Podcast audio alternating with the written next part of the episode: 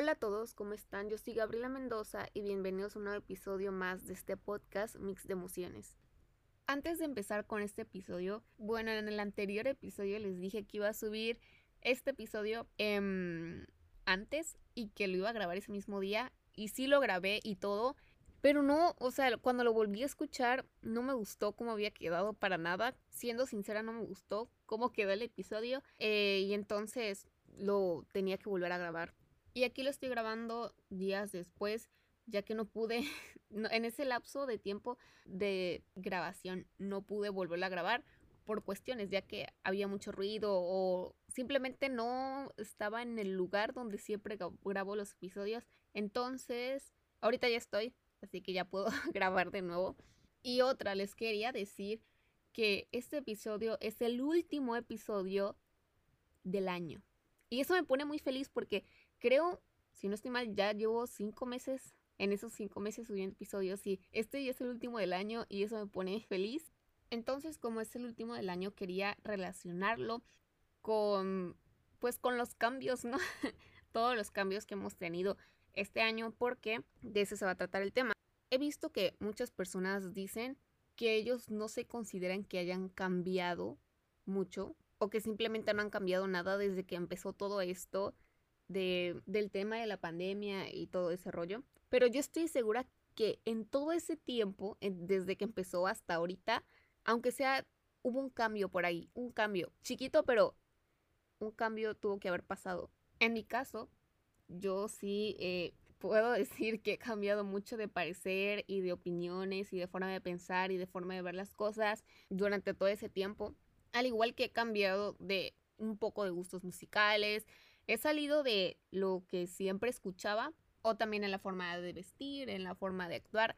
Todo eso eh, lo he ido cambiando. ¿Por qué? Porque pues ya voy encontrando gustos que me siento más cómoda. Es bonito hacer cambios en tu vida cotidiana porque tienes nuevas experiencias, ¿ok? No hace mucho vi un TikTok de, de, eso mismo, de salir de tu zona. Y se trataba de, de una personita que tiene muchos cajones alrededor de su cuerpo. Ella en su día hacía lo mismo, agarraba su tacita de café y ordenaba todos esos cajoncitos que tenía alrededor de su cuerpo, hasta que un día llega algo y se mete adentro de su cuerpo y de sus cajoncitos y le empieza a desordenar todo.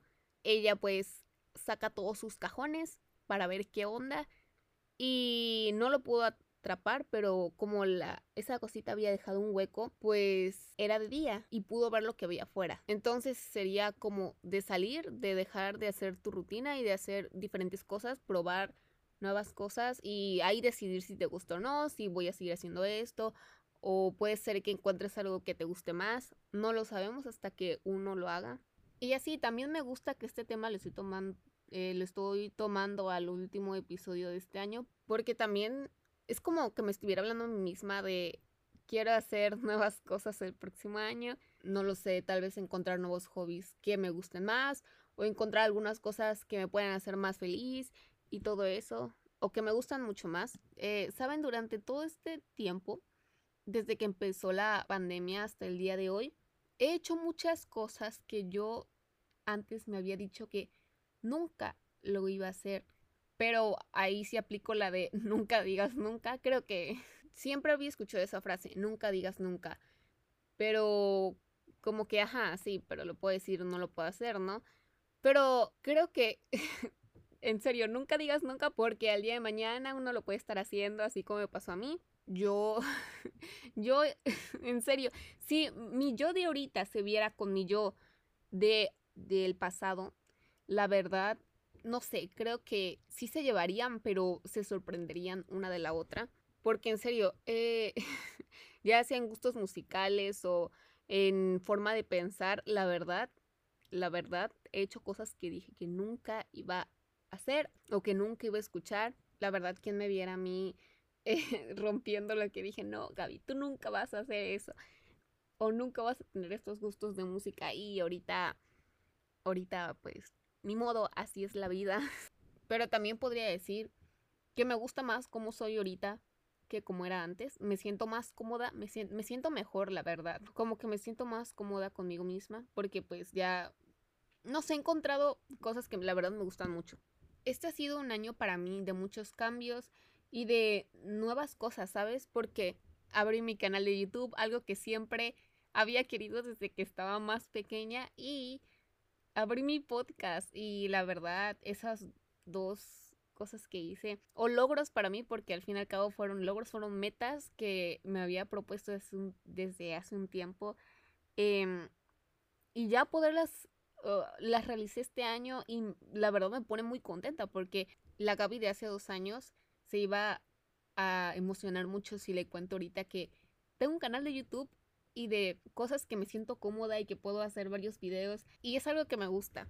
También aprovecho aquí este espacio para darle las gracias por el apoyo tanto que le han dado al canal como le han dado al podcast. La verdad, en cinco meses yo no tenía pensado que este podcast la gente se iba a identificar con él en algunos episodios o que lo iban a escuchar. La verdad, eh, les quiero decir que la primera vez que subí el mío y apenas tenía tres reproducciones, eh, dos eran mías y una de mi mamá. Y hasta el día de hoy que más personas lo han escuchado y que estoy muy feliz porque nunca, nunca se me había imaginado esto.